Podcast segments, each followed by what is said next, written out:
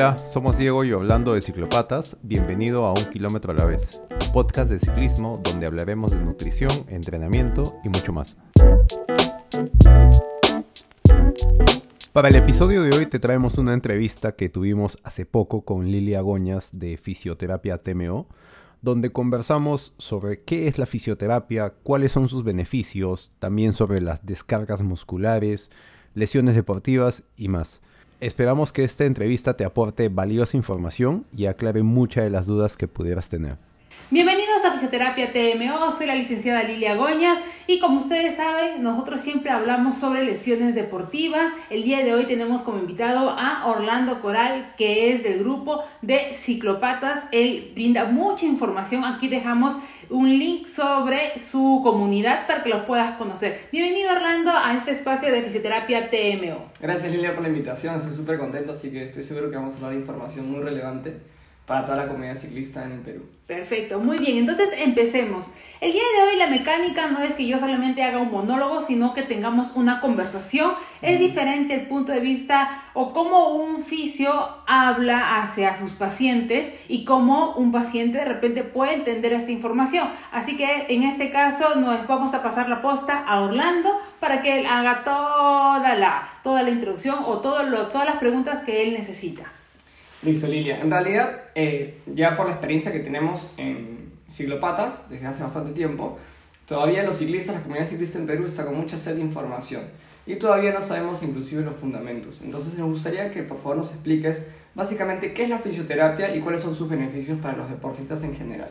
Bueno, la fisioterapia ha ido evolucionando año tras año o década tras década porque en sí la fisioterapia se especializaba en el área de discapacidad, donde digamos tenemos más años de, de trabajo, ¿no? Pero durante estas últimas décadas hemos ido ya especializándonos en el ámbito deportivo, lo cual nos va a ayudar a que el paciente deportista, bien sea este amateur o de repente ya profesional, eh, pueda si es que tiene alguna lesión, pueda recuperarse mucho más rápido y también para prevenir lesiones. Entonces, de cierta forma, la fisioterapia se ha ido especializando y cada vez tiene más herramientas para que el paciente se recupere mucho más rápido.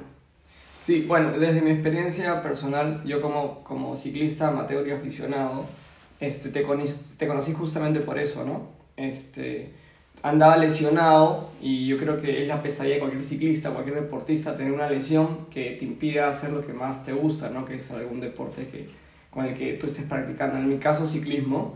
Vine con una teniente rotuliana y básicamente tú, gracias a ti, pude regresar a la bicicleta y sobre todo entendí muchas cosas que yo no sabía sobre mi propio cuerpo, ¿no? Cómo funciona, cuál es la biomecánica y cómo prevenir cosas.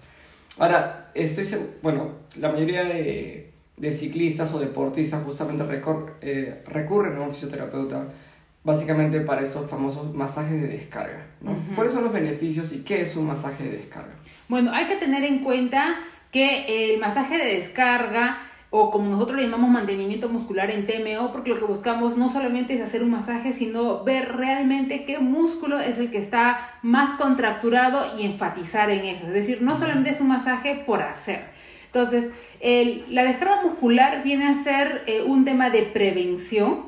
Eh, lo que busca es que cuando uno hace deporte, el músculo siempre se va a fatigar y va a generar contracturas. Eso es normal. Mm. Pero si es que estas no son controladas, la contractura va a empezar a cortar el músculo y va a inflamar más el tendón, generando futuras tendinitis o también desgarros musculares. Entonces, ese es el objetivo de la descarga muscular que es prevención. Nosotros siempre sugerimos a nuestros pacientitos que no solamente busquen hacer su descarga muscular de forma frecuente, sino que también tengan herramientas en casa como sus compresas de semilla, que lo utilizamos, que siempre lo mencionamos en nuestras cuatro redes sociales, que tengan también en casa de repente su masajeador de percusión, que es muy fácil de utilizar. Nosotros siempre sugerimos que utilicen el de cabeza plana para que se puedan deslizar de manera mucho más rápida.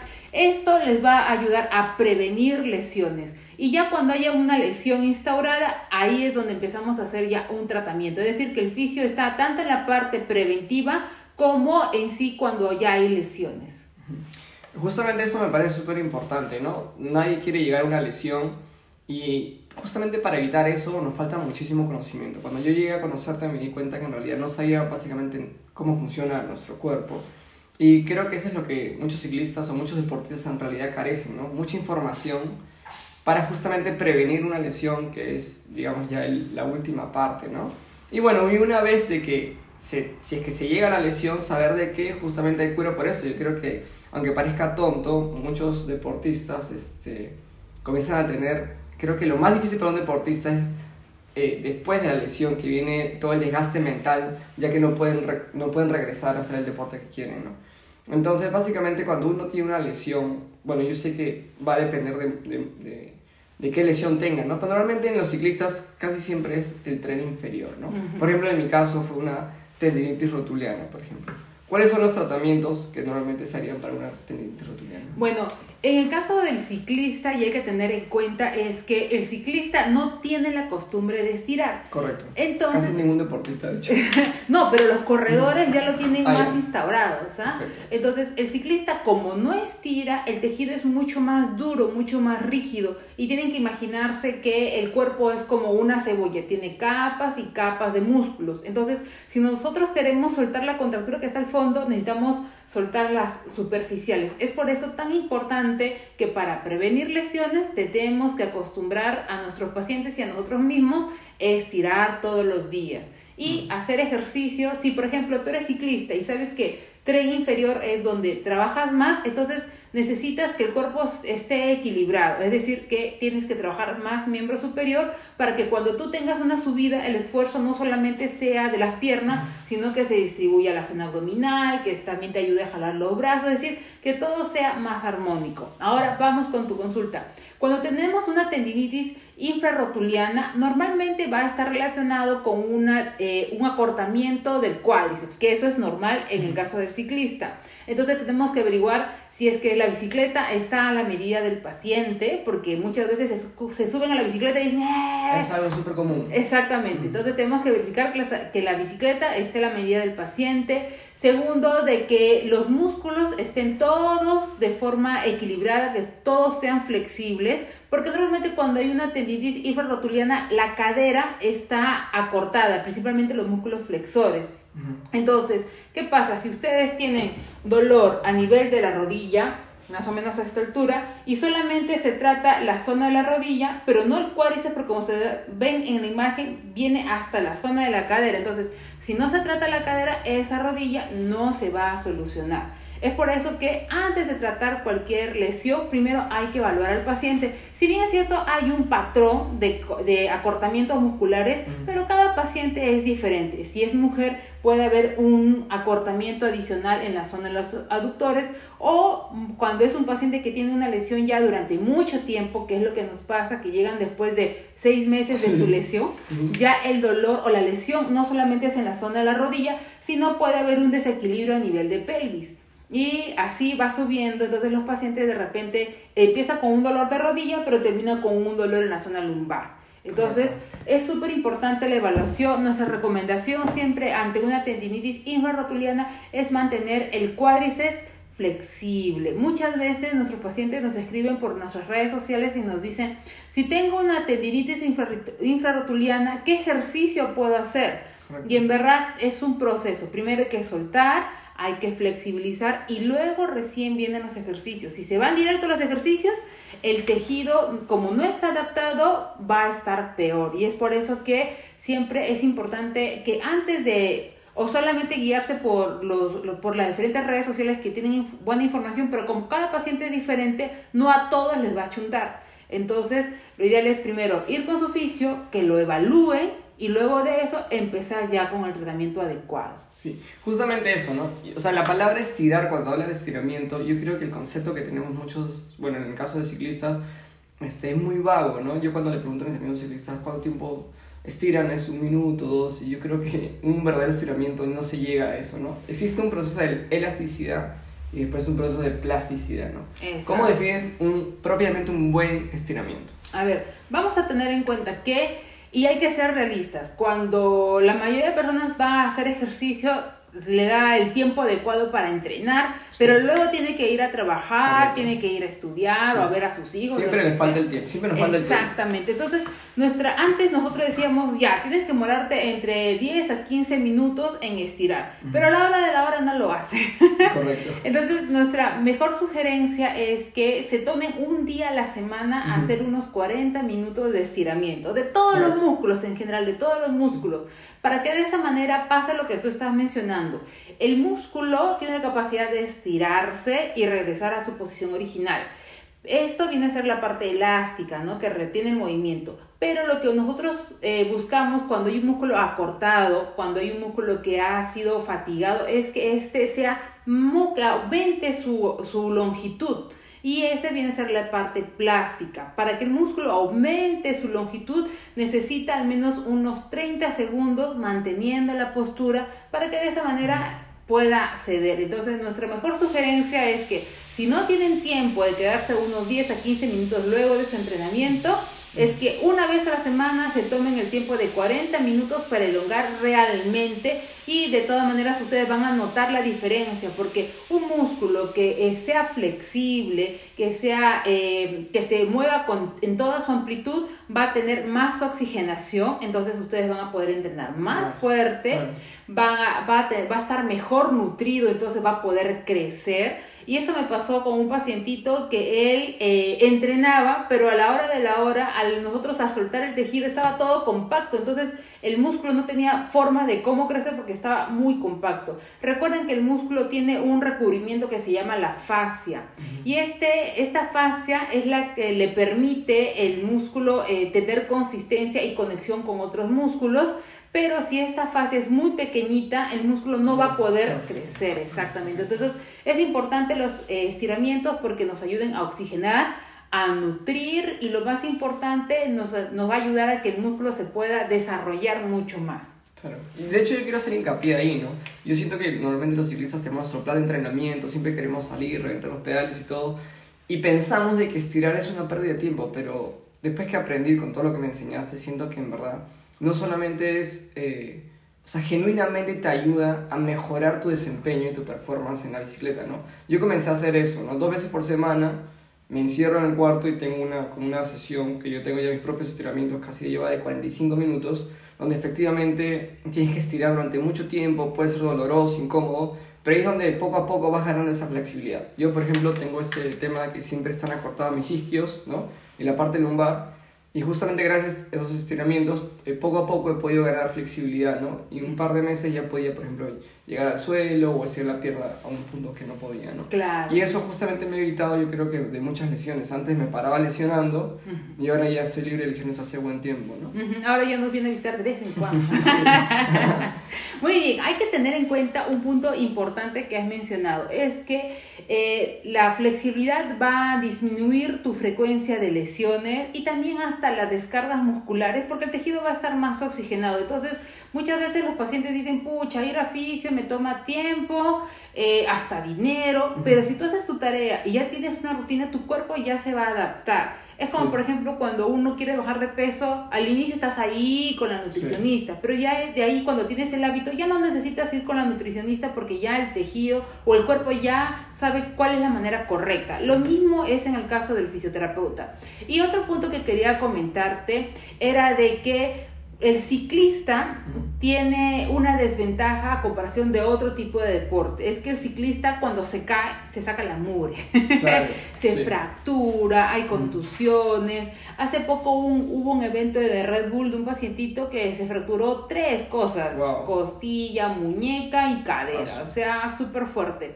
Entonces, el ciclista sí necesita mantener su cuerpo flexible porque en cualquier momento se puede caer. Y cuando hay una caída, si hay una contra, porque cuando hay un golpe el músculo se va a contracturar, pero si el tejido ya está contracturado, su tiempo de recuperación va a ser mucho más lenta a comparación de un paciente que sí estira porque el tejido va a estar mucho más maleable, o sea, sí o sí luego de una caída de un ciclista eh, va a haber un tiempo de para pero eh, vamos a tener en cuenta que su recuperación va a ser más rápida y obvio que el ciclista lo va a motivar más. Correcto. Porque la persona que hace deporte tiene las endorfinas siempre altas, entonces al dejar de hacer Sí, ejer- es ejercicio, lo peor que te puede sí, estás de mal humor, y quieres patear a todo el mundo. Sí, Y pu- muchos pueden caer, aunque parezca este, tonto, en la depresión, inclusive. ¿no? Exactamente, exactamente. Y eso hay que tener en cuenta hoy en día que hemos pasado por esta pandemia en la cual tenemos que cuidar más nuestro cuerpo, tanta,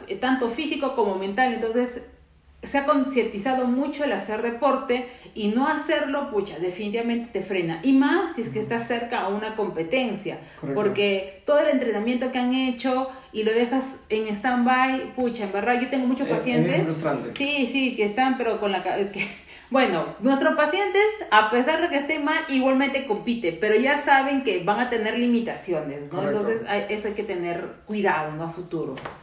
Listo, antes de pasar a la otra pregunta, yo quería hacer un hincapié. Si bien es cierto, es vital de que cada deportista sepa eh, cómo hacer los estiramientos correctos en casa para mejorar su performance, aún así yo encuentro relevante que, sobre todo antes de una carrera, cuando tengas, o después de una temporada con muchísima carga, sí es importante que vayas a fisio. ¿Sabes por qué? Porque yo creo que el, el dolor que, o sea, justamente la, la, el tipo de masaje que necesitas hacer para hacer una propia descarga, eh, casi nunca tú mismo te lo vas a hacer, ¿no? Porque justamente puede ser doloroso, nunca llegas a, a tú mismo eh, hacerte ese dolor. Entonces es importante que mejor delegar eso a una persona que lo pueda hacer por ti, ¿no? Sí, eso sí es importante. Como tú bien lo has mencionado, uno solo no lo puede hacer, no solamente porque no quiere hacerse doler, sino por el ángulo, ¿no? Sí, exactamente. Entonces, eh, hay posiciones en las cuales nosotros elongamos el tejido y sobre eso empezamos a soltar. Entonces, tener herramientas en casa les ayuda, Sí. pero ir con un fisio definitivamente va a ser mucho más preciso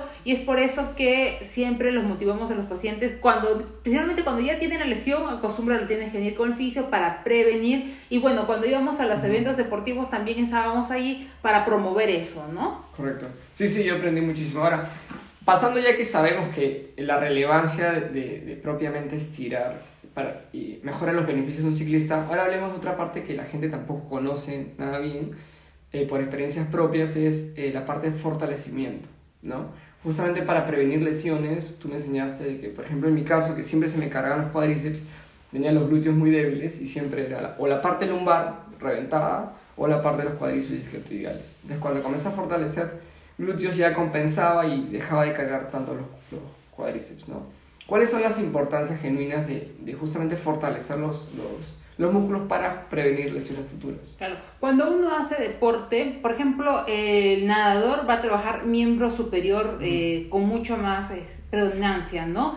Entonces, ¿qué pasa? Si este nadador que uno dice, ah, es deportista, lo ponemos a correr una cuadra porque, no sé, tiene que tomar el micro, ¿está más propenso a lesionarse? Sí, porque no tiene suficiente fuerza en las piernas. En el caso del ciclista, vamos a enfatizar, es que el ciclista por posición va a trabajar más el cuádriceps, los isquiotibiales, el glúteo no tanto porque siempre va a estar sentado Sentado, sobre este, ¿no? Y la mayoría de nuestros de, de los ciclistas utilizan bicicleta montañera o de repente las de ruta, perdón, las de paseo. Ajá. Entonces el glúteo no va a activarse con tanta fuerza a comparación de una bicicleta de ruta de repente, simplemente por la posición. Entonces, a esto hay que añadir lo que nosotros hacemos deporte una hora al día, dos horas al día, pero de las 24 horas todavía nos quedan 22 horas que no hacemos actividad física. Entonces, los demás grupos musculares, como no se activan, definitivamente van a estar débiles, generando que los músculos que solamente que están haciendo el trabajo se sobrecarguen. Carguen, Entonces, necesitamos buscar siempre el equilibrio para que no haya una sobrecarga de estos músculos y genere lesiones a futuro. Hoy en día, bueno, ya hace muchos años, ya más deportistas saben la importancia de hacer entrenamiento cruzado, es decir, combinar varios tipos de disciplina, como por ejemplo entrenamiento funcional, fortalecimiento y hacer su entrenamiento, para de esa manera ir equilibrando todo esto. Esto, de cierta forma, muchos eh, deportistas que ya tienen muchos años ya son más conscientes, pero los nuevos no tienen ni idea, ¿no? Entonces, lo que tú estás mencionando está genial para los nuevos, para que recuerden que tienen que fortalecer como un todo. Y en verdad, aunque no quieran, necesitan hac- realizar el ejercicio con pesa, con pesos para poder generar masa muscular. Si ustedes entrenan eh, con su cuerpo, está perfecto al inicio, pero si ustedes quieren entrenar más, tienen que meterle más peso sí o sí. Sí, de hecho, por ejemplo, para los ciclistas, ¿no? Hacer una sentadilla con peso, por ejemplo, para poder tener los cuádriceps más grandes, al final se traduce en potencia para nosotros, ¿no?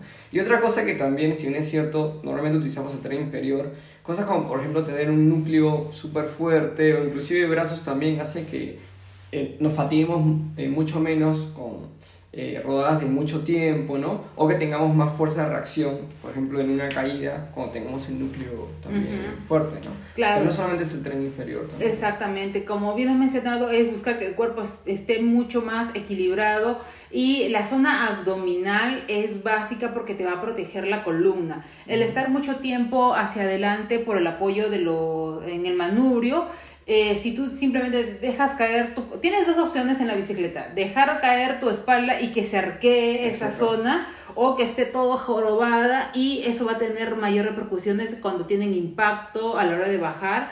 Eh, y también cuando ustedes salgan de la posición, ponerse derecho les va a costar mucho más. Entonces, el ciclista por posición ya las vértebras están en flexión, entonces necesitamos eh, tener el abdomen fuerte para poder proteger la zona, hacer ejercicios de extensión de columna para que de esa manera la columna pueda respirar y mejorar su movimiento. Buenazo, buenazo Lilia.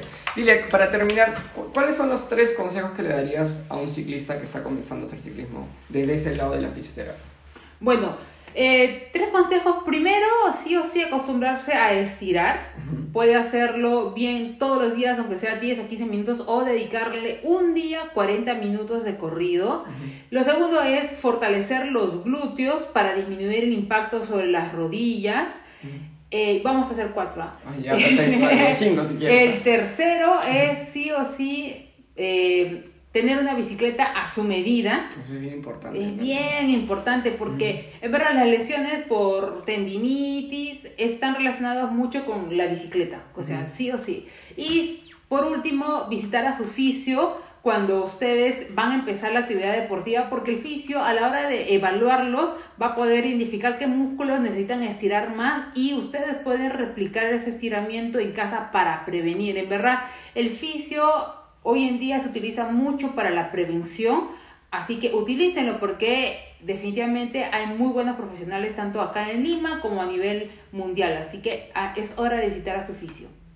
Sí, nada, bueno, gracias a todos por escucharnos, a toda la comunidad ciclista, estoy seguro que esta información es de bastante valor, así que saquen el jugo, escuchen este podcast o este video de YouTube este, y a seguir mejorando.